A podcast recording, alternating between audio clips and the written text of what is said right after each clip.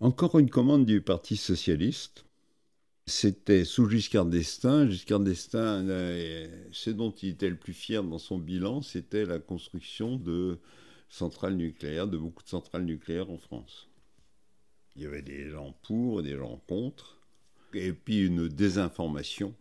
Mais ça, c'est valable pour tous les gouvernements, quels qu'ils soient. Ça, c'est une affiche pour l'été. C'est-à-dire, la Bretagne est un pays touristique.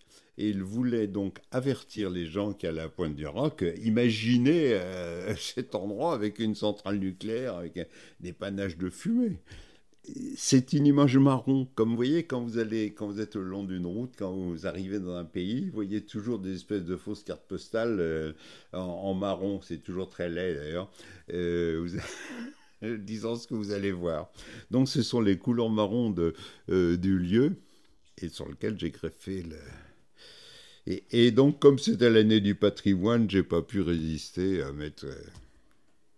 Hein